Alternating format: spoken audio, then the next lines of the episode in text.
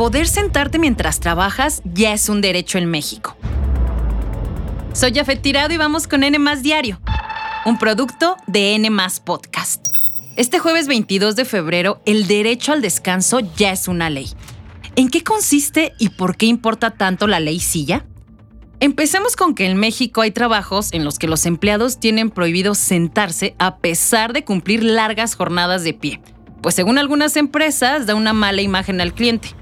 Con esto se ven afectados cajeros, vendedores, meseros, trabajadores de supermercados y muchos más.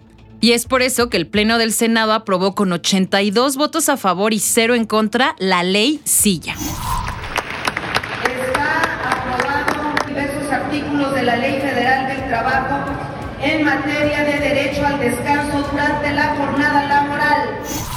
La iniciativa fue impulsada por la senadora Patricia Mercado, que reclamó que no darles este derecho a los trabajadores es algo inhumano. Porque prohibirle a un trabajador o trabajadora sentarse se basa en un supuesto realmente inhumano, que la salud ocupa un segundo plano ante la exigencia de una empresa. Pero a ver, ¿qué propone esta ley? Pues que los empleados cuenten con sillas con respaldo para su descanso durante toda la jornada laboral o en su defecto que puedan hacer algunos descansos periódicos. Ahora falta que esta ley se apruebe en Cámara de Diputados y si eso ocurre se publicará en el Diario Oficial de la Federación. Y las empresas tendrán seis meses para ir adquiriendo estas sillas para sus trabajadores. En caso de violar esta ley, las empresas o negocios podrían ser sancionados con multas desde los 16 mil hasta los 167 mil pesos. Y en caso de que el establecimiento no haga caso o reincida, se podría ordenar la suspensión temporal de actividades. Es importante comentarles que estar de pie durante todo el día y casi todos los días tiene consecuencias a la salud, como enfermedades cardiovasculares, inflamación en las venas, lo que conocemos como varices, dolor en las articulaciones y daños en tendones, entre otros efectos negativos.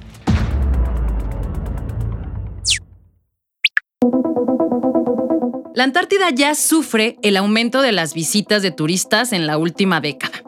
Según autoridades, el número de personas que la ha visitado en los últimos 10 años pasó de 35 mil a poco más de 100 mil turistas. Y en los últimos cuatro meses, su paso por la Antártida ya está dejando más que fotos lindas para el recuerdo, pues según expertos se han encontrado rastros de nicotina, cafeína, envases de refrescos, fármacos, protectores solares y hasta grafitis en bases balleneras. Además, ambientalistas han empezado a ver cómo los pingüinos viven estresados y las ballenas se han impactado contra todo tipo de barcos que se colocan en zonas prohibidas para que los turistas puedan disfrutar de una vista bonita. Los cruceros o yates en los que viajan ida y vuelta los turistas salen de la isla Rey Jorge, que está ubicada en el archipiélago de la Shetland del Sur, prácticamente junto a la península antártica. Durante todo este recorrido, las embarcaciones escapan del control de las autoridades porque son demasiadas. Son cientos de barcos los que navegan casi a diario por esta zona y algunos atrancan donde quieren, incluso en las zonas prohibidas.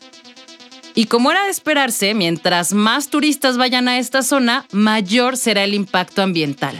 Según investigadores, entre 2016 y 2020, cada turista fue responsable de derretir casi 4 toneladas de nieve, debido en gran parte a las emisiones de los cruceros. A este paso, de acuerdo con la Asociación Internacional de Operadores Turísticos de la Antártida, las colonias de animales se van a ver muy afectadas y aumentarán los riesgos de derrames de combustible. Según Greenpeace, el deshielo a causa del turismo pone en riesgo a una de las zonas más frágiles y mejor conservadas del planeta. Pero cuéntame, ¿tú viajarías a la Antártida aún sabiendo que vas a ser parte de este fenómeno de contaminación? Contesta la encuesta en la descripción de este episodio.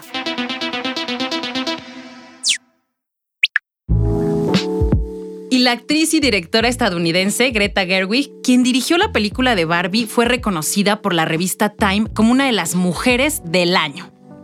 De acuerdo con la revista, Greta es reconocida por su amor al cine, su influencia en la industria y porque su película Barbie, que está nominada para el Oscar de este año, recaudó más de 1.400 millones de dólares. Además se posicionó como la cinta dirigida por una mujer con mayor recaudación de taquilla en la historia.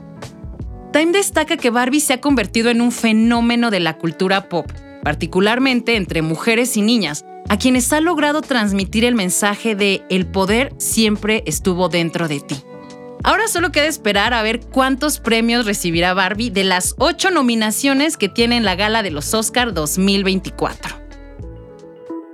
Eso fue todo por hoy. Que tengan un excelente jueves. No olviden seguirnos y activar la campanita de notificaciones.